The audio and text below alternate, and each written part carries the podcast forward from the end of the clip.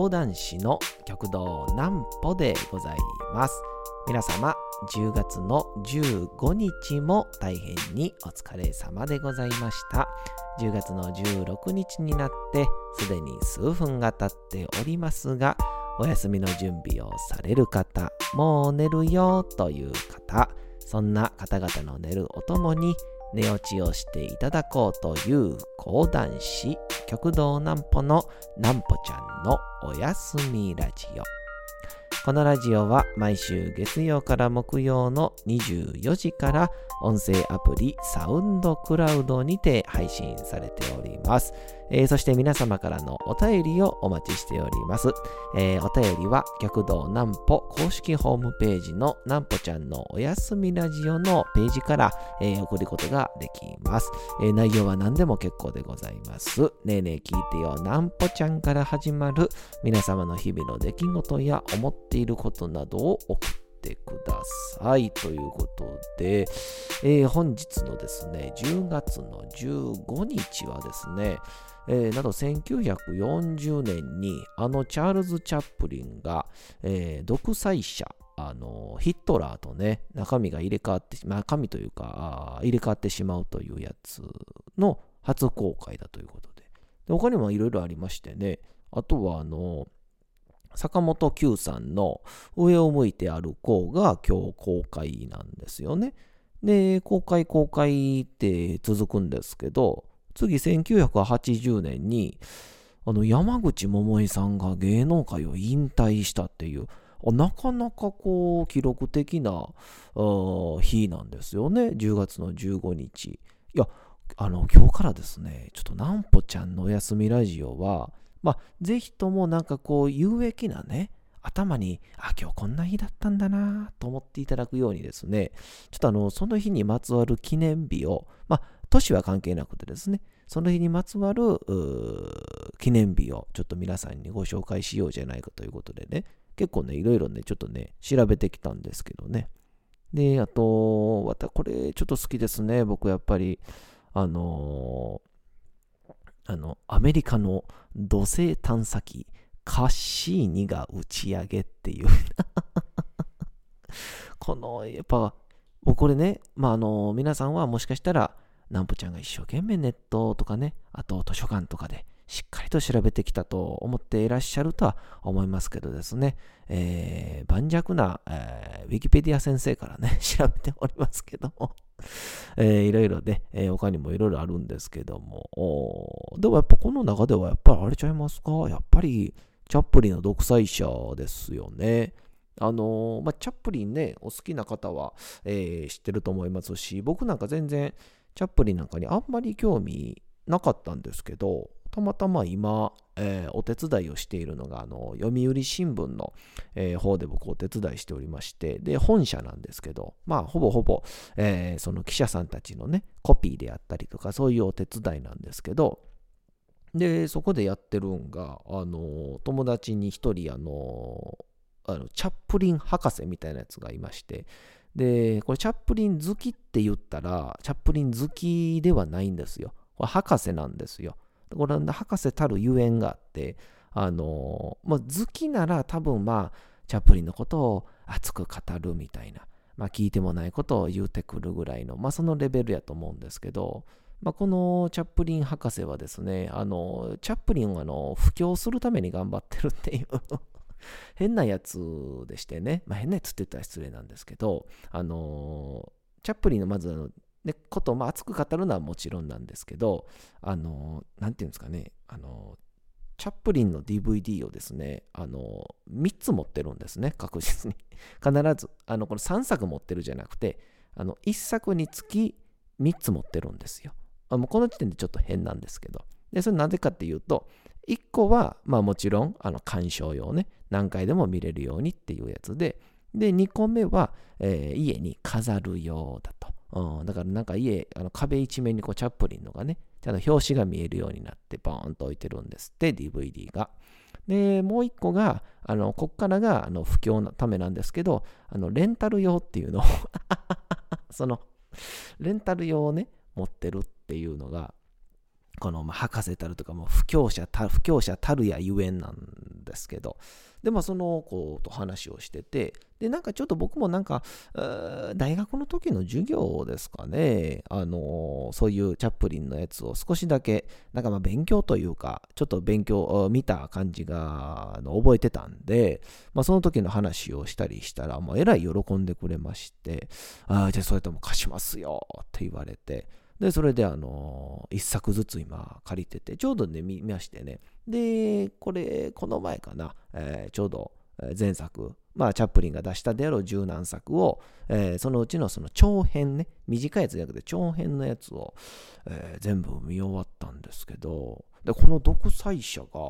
あの、あれらしいですね。そのチャップリンの、あのー、なんていうの？あの作品の中でチャップリンがちゃんとこう、ま、前に向かって長いセリフをしゃべるっていうのがほぼほぼ独裁者ぐらいしか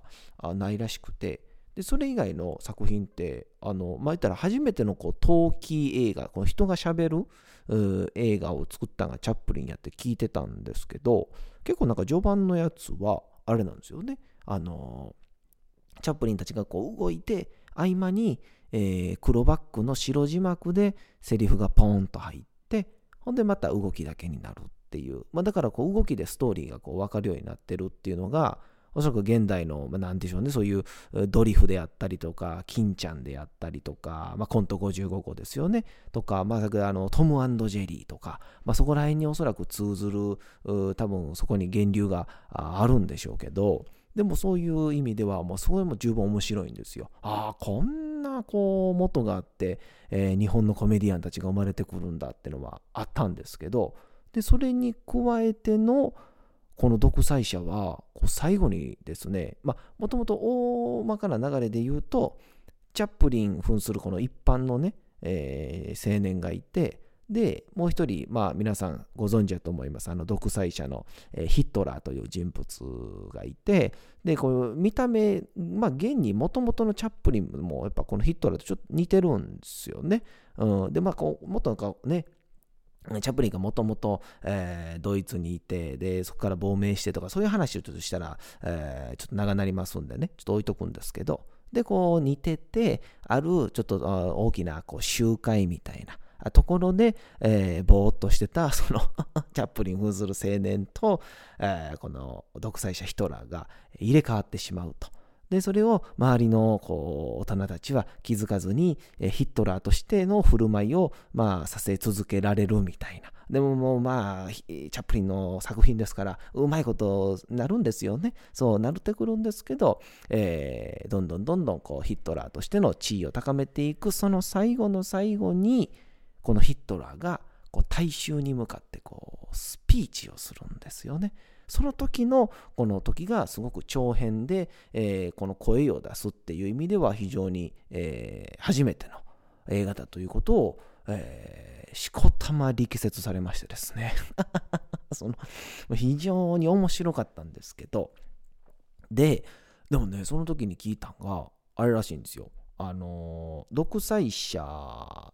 の映画のシーンの中で、こう、なんていうんですか、チャップリンってこうね、コメディの感じなんで、まあ、本当にこう、和気あいあいと楽しく、まあ、撮影してたんだろうなってのは僕、思ってたんですけど、あいや、あもういないやいないや、もう全然違うらしくて、もうチャップリンの制作はめちゃくちゃ厳しくて、もうどんどん制作スタッフが逃げていくっていう現場やったらしいんですよ。で、あのそれを一番顕著に出してたんが、あの独裁者の中でですね、あのチャップリンが、まあ、チャップリンと入れ替わってもらしてしまった、まあ、ヒットラーなんで、まあ、チャップリンが、あの、こう、地球儀をですね、こう、なんていうんですか、こう、もうの、もうなんか模型みたいな、こう地球儀、地球、違う、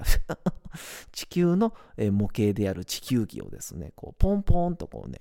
こう、なんていうか、投げたりしてね、遊ぶシーンがあるんですよ。もう、たかが10秒ぐらい。5秒ぐらいかな、5秒か10秒。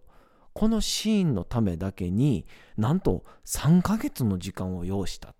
ていうのでこういかにこの独裁者が地球をもうもてあそぶように、えー、なんというかこう独裁をしていたのかっていうのを表現するためにここにもうチャップリンっていうのを心血を注いでやっってなんと3ヶ月かかってしまってもうスタッフたちがもうこんなにも付き合ってられないと。そしてどんどんどんどん去っていったっていう話を聞いてうんその時ちょっと僕はもう話聞きすぎて眠たかったんですけど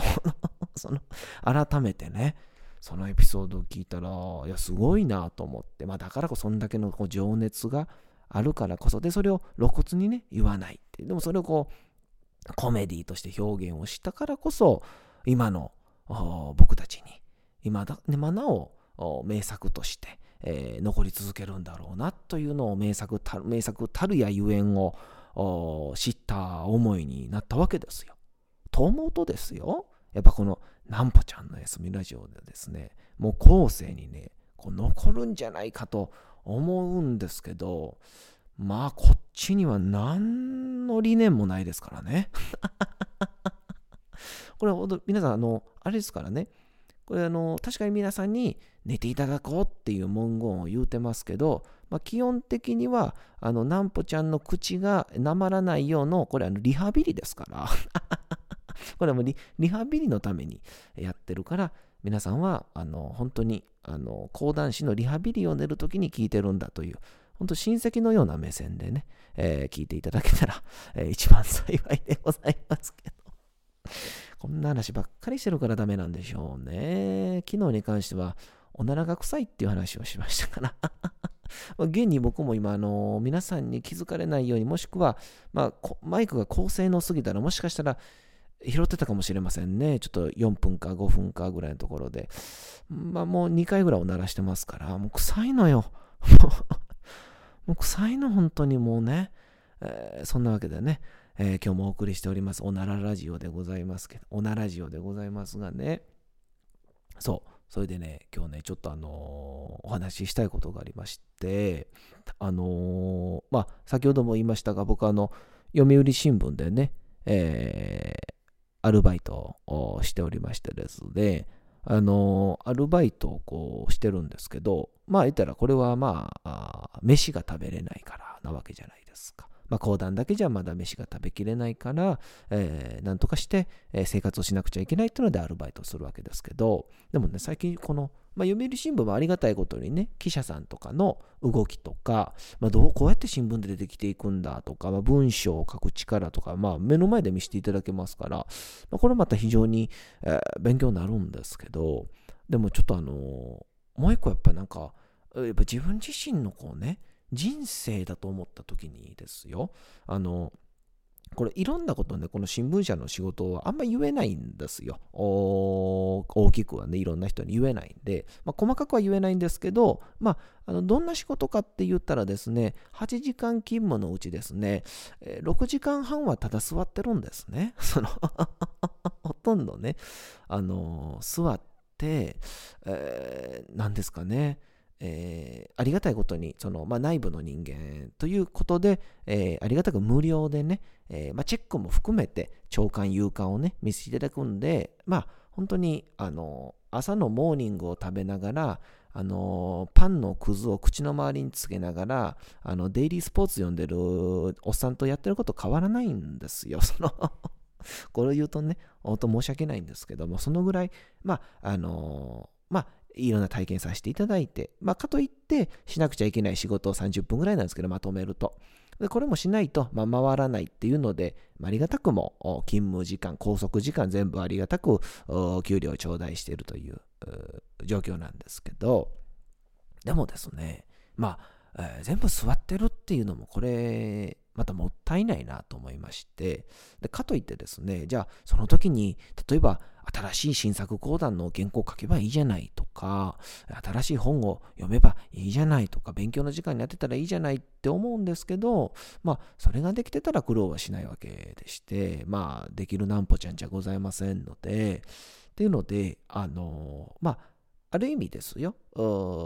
まあ、いい経験はさせていただきまして、で、ありがたいことに、えー、記者さんのお友達というか、もうお知り合いもできて、まあ、本当、私の講談会のね、情報とか、まあ、僕も私、あの、弟子っ子でございますから、まあ、いろんな、僕も含めた、あ僕も出演する、兄弟子も出演する会とかを、新聞にえー、乗していただけるっていう、そういう機会にも恵まれまして、そういう、まあ、ある意味、えー、人間関係も、ありがたくもいただきましたから、というので、あの、ちょっとそろそろ、ちょっと自分の週何回かの時間をですね、やっぱり自分の楽しい時間というか、まあ、嬉しい時間に変えてもいいんじゃないかなっていうのをちょっとね、私思いまして、で、そこで私思いついたんですよ。あの、僕ずっと寿司好き、寿司好きって言ってるじゃないですか。で、現に今読んでるのも、あの、北大路魯山人先生のね、握り寿司の名人だということで、あの、寿司のことをですね、もうまあ嫌というほど読んでもいるし、まあ、見てもいるし、であとはまた、えー、そういう落語会、講談会のお客様に、本当にあの、寿司スポンサーも最近できてですね、その その、えー、困ったら回転寿司やったらもういつでも連れて行ってあげるっていうようなお客さんもありがたいことに現れまして、あの、本当にありがたいことにこう週3ぐらいでですね、僕ね、お寿司がね、食べれるようになってきたんですよ。本当に。人のお金で。なんで、あのー、それでもですよ。それでも、えー、寿司がね、食べたいっていう。むしろ、あのね、寿司と出会いたい。いや、というより、寿司と共にいたいっていうその思いがですね、最近強くなってきててですね、いや、それならば、じゃあもう、僕、寿司屋で働いたらいいんじゃないかなと思いまして、っていうので、ちょっと私ですね、この読売新聞の、まあ、あの、アルバイトが、まあ、一段落、まあまあ契約期間っていうのもありますし、まあまあ現状は私まだ、えー、弟子っ子でございますから、まあ、いわゆる師匠の、まあ、持ち物という考え方、まあ、うちの師匠は結構ね、何でも何してもいいよと、まあ、必要な時だけ呼ぶからという方ですから、まあ、比較的、えー、自分のスケジュールは保てるようなタイプなんですけども、と言いながらもやっぱりこう、やっぱりなんでね、あのー、まあ、この期間だけはね、で、執行時代の期間はもちろん、えー、現状まだ読売新聞とかもね、シフト制で融通を利かすことができますから、えー、まあ、なんとかで執行期間はこっちをやりまして、そしてあのまあ、自分自身のですね、まあ、この曜日はこの仕事をするんですみたいなことが、えできるようになればですね、ちょっともう、私、あの、固定でですね、ちょっともう週1かにちょっと寿司屋で働こうかなという今ね、目論みを立ててましてですね、もうこれは何て言うんですか？もうあの生活費のためというよりかは、本当にあのまあ、愛人に会いに行くような感じで。あのまあ、マグロやハマチやエビに、また大将に会いに行こうかなっていう、で、もうどうせなら生活費をね、まあまあ、あの、もしかしたらすぐにもしかしたら講談でね、あの、食えるかもしれませんけど、まあなかなかすぐはうまくいかないですよ。えー、ですから、そういう意味では、あの、ちょっと、えー、せっかく生活費を、稼ぐのであればですね、あの、当分、一定の期間、えー、このお寿司屋さんでのですね、え、ちょっとこう、まあ、なんていうんでしょう、これはもうアルバイトと言わずに、なんて言いましょうかね、えー、営みって言いましょうか そうですね。私、極道南歩ですね、本当にもうちょっとだけ、えー、融通が、えー、効くようなあ立場になりましたらですね、私は、あの、お寿司との、営みを、えー、開始したいと思います。ですから、本当に兄弟子とかね、えー、師匠から、お前この日空いてるかとか、うん、この日お前ちょっと動けるかって言われたら、あ、すいません、ちょっとその日は、ちょっと営みがありますんでっていう。寿司との営みがありますんでっていうような、そういうふうな感じの断り方がするかもしれませんので、皆さんもしよかったら南方今後も誘ってた時はですね、えー、あ、すいません、今日はちょっと寿司との営みなんでってお断りする時もあると思いますけど、その時は、えー、ご容赦いただきまして、えー、何卒お願いしたいと思います。そんなわけで寿司の愛を語りましたんで、引き続き寿司の愛を語りましょう。お次のコーナー行きましょう。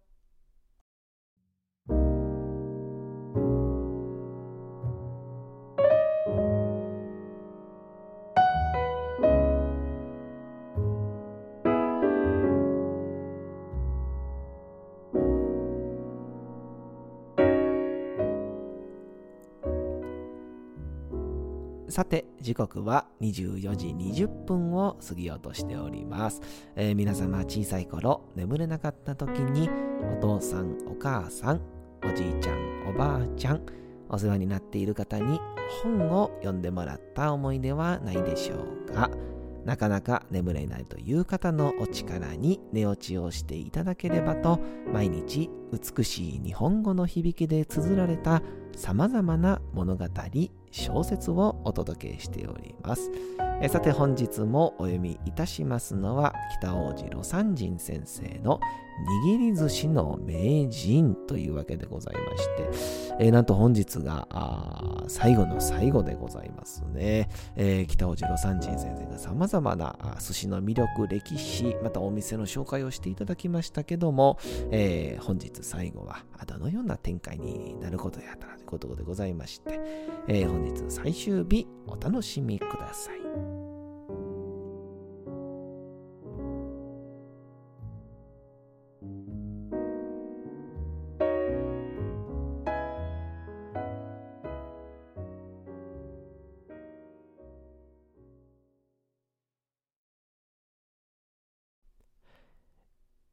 握り寿司の名人、北王子、魯山人。これなら、いろいろの魚が食えて、飯も食えるから、料理として満点である。高級料理屋では、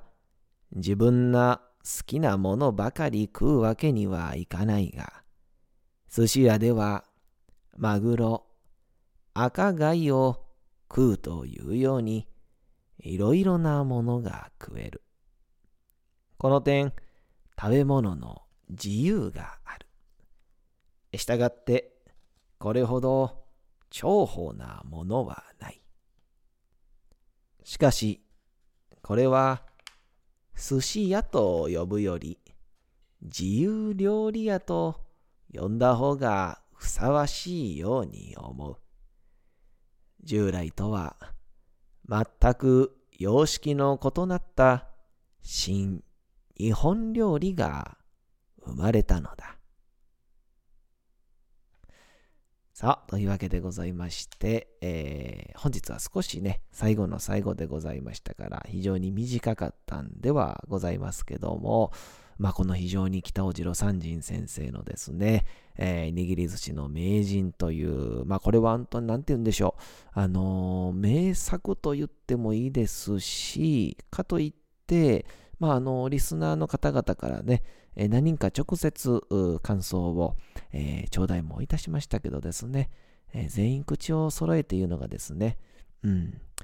意味がわからないという様々な感想感想をですね、えー、頂戴いたしましたけども、えー、まあ私、極道南歩、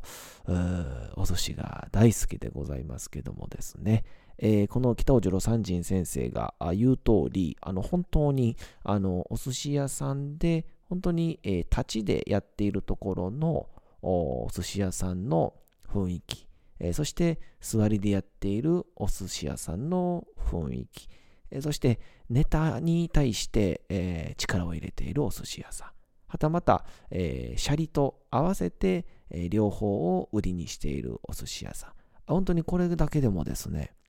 非常に差があるようなあ世界なんだなと改めてこのやつを読んでからお寿司屋さんに行くとですねまた感じるものがございます。えー、そしてあの特にこの秋口になるとマグロは青森の方面の大間のマグロを使ったりするんですけどですね。っていうようにあのこの季節によってまたこの太り方によってとか魚の使い方っていうのもですね、えー、意外と対象にもう聞き聞いてみても非常に面白い回答が返ってきたりもいたしますので、えー、ぜひとも気になる方はですね、もう一度このお寿司屋さんを読んでから、えー、はたまた聞いて、えー、お寿司屋さんに行ってみてはいかがでしょうか。